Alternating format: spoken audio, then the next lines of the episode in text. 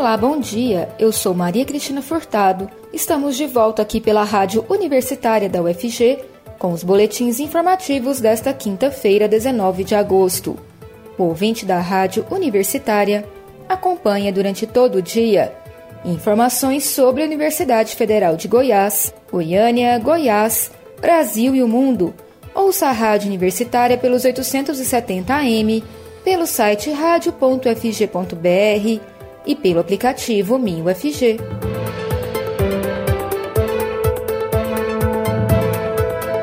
A seca grave avança e afeta ao menos metade de Goiás. É o que deve revelar o novo boletim da Agência Nacional de Águas, ANA, que acompanha o andamento da estiagem no Brasil.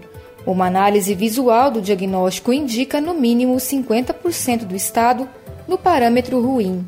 No relatório referente a junho, divulgado no mês passado, 40,54% do território goiano estavam na condição de seca grave. Por todo o estado, há relatos de rios secando. Os muitos dias sem chuva impactam o abastecimento público, a produção agropecuária e são combustível para as queimadas. O aumento da gravidade da aridez, verificado no mapa preliminar do monitor de secas, se traduz em problemas como rios com menor volume de água na pior seca em 111 anos no Brasil.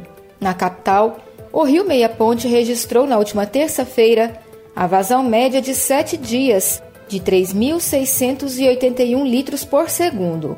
O patamar abaixo de 4 mil litros por segundo faz o manancial avançar para o nível crítico 2, conforme a deliberação número 15 de 2020 do Comitê da Bacia. A mudança tem entre as principais consequências a redução em 25% das outorgas. Desta forma, produtores terão menos água para irrigação e outros usos. A descendentação de animais e abastecimento público não são afetados. Ainda deve haver, com o nível crítico 2, a apresentação de um plano de racionamento de uso da água no meia-ponte aos órgãos reguladores de acordo com o gerente do Centro de Informações Meteorológicas e Hidrológicas de Goiás, André Amorim, a previsão é que as chuvas sejam regularizadas na segunda quinzena de outubro. Os modelos meteorológicos indicam uma possibilidade de chuva em Jataí para o próximo dia 29. A previsão dos modestos 7 milímetros depende de uma massa de ar frio que virá do sul, chegar com força suficiente para romper a massa de ar seco que prevalece sobre o Estado atualmente. Todo o lixo domiciliar de Goiânia deverá passar por usinas de reciclagem a partir de 2023. É o que prevê a Companhia de Urbanização do município de Goiânia, Comurg, que lançou edital nesta semana para a contratação de um estudo técnico sobre as mudanças no sistema de coleta. A alteração deve desafogar o aterro municipal. A iniciativa se dá em cumprimento ao termo de ajuste de conduta, o TAC, firmada em novembro do ano passado pelo Ministério Público de Goiás com a Prefeitura de Goiânia. O documento cobra que a gestão goianiense transforme o aterro em um centro de tratamento e disposição final de resíduos sólidos. O valor global previsto no edital para contratação do estudo é de 1 milhão e 800 mil reais, preço máximo que as empresas participantes poderão ofertar na concorrência. O relatório será a base para todos os projetos de adequações, incluindo análises de diversas áreas, projetos, estudos hidrológicos e de estimativa da vida útil do aterro municipal. Inaugurado em 1993, o aterro municipal de Goiânia recebe mais de 34 mil toneladas de lixo por mês. Após quase 30 anos, uma das três áreas destinadas aos resíduos está em fase de encerramento. Além da adaptação aos parâmetros ambientais previstos no TAC, o esgotamento é um dos motivos apontados como justificativa para as adequações. E o Ministério Público do Estado de Goiás recomendou ao presidente da Companhia Municipal de Urbanização de Goiânia, Comurg, Alex Gama, que suspenda imediatamente o contrato assinado na semana passada no valor de 720 mil reais por dispensa de licitação com a JBV Assessoria e Contabilidade Pública Governamental. A promotora de justiça Leila Maria de Oliveira, da 50 Promotoria de Goiânia, autora do pedido, também insiste para que não seja realizado nenhum pagamento à empresa. Em sua recomendação, Leila argumenta que o contrato dispõe sobre serviços cotidianos e ordinários da administração pública municipal e que, por isso, é evidente a obrigação de se realizar um processo licitatório para selecionar a proposta mais vantajosa. Na segunda-feira, o Tribunal de Contas dos Municípios de Goiás, o TCM Goiás, solicitou o processo de contratação para analisar, alegando motivação pelo histórico de irregularidades na Comurg em gestões anteriores.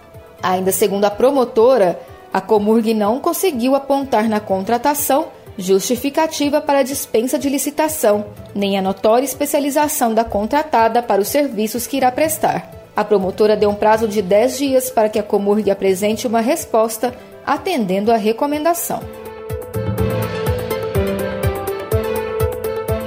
Botijão de 13 quilos de gás de cozinha vai subir novamente no início do mês de setembro e desta vez não se trata de um reajuste oficial anunciado pela Petrobras. Nesta quarta-feira, as distribuidoras de gás começaram a enviar para as revendas de suas redes comunicados sobre o aumento de até R$ 5,89, que será feito para cobrir altas de custos decorrentes da inflação, e o reajuste salarial de funcionários, cuja data base ocorre em setembro.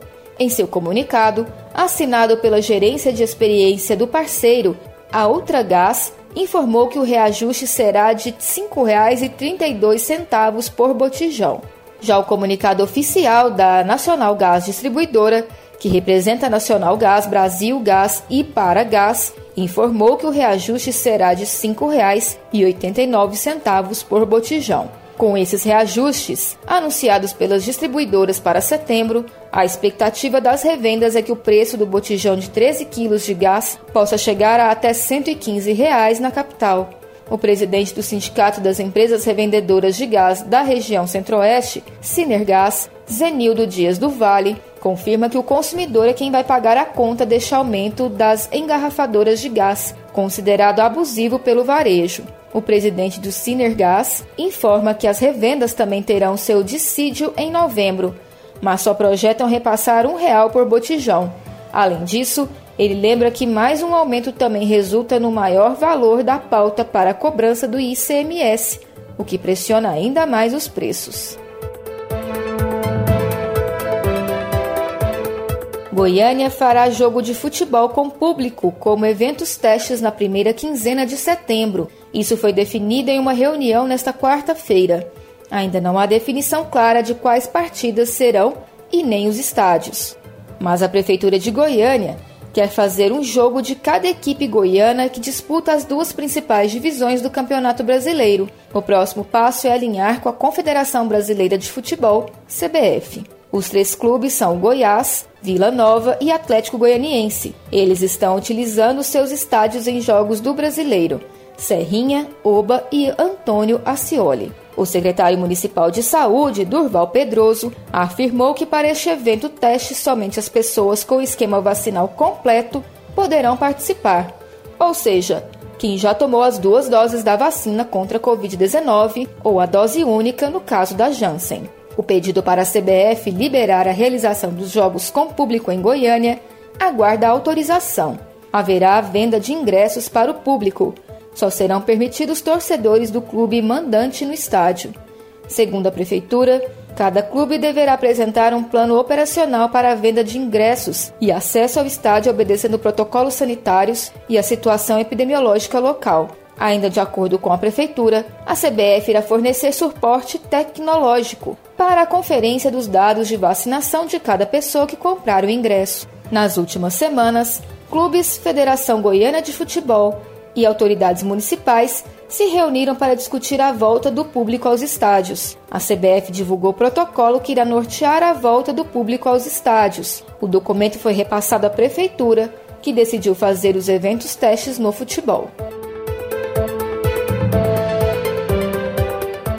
Dia do Estagiário, comemorado nesta quarta-feira, o Instituto Euvaldo Lodge, o IEL Goiás, oferece 1.133 vagas para estágio em Goiás, das quais 875 são em Goiânia e 258 para outras 57 cidades do interior do estado.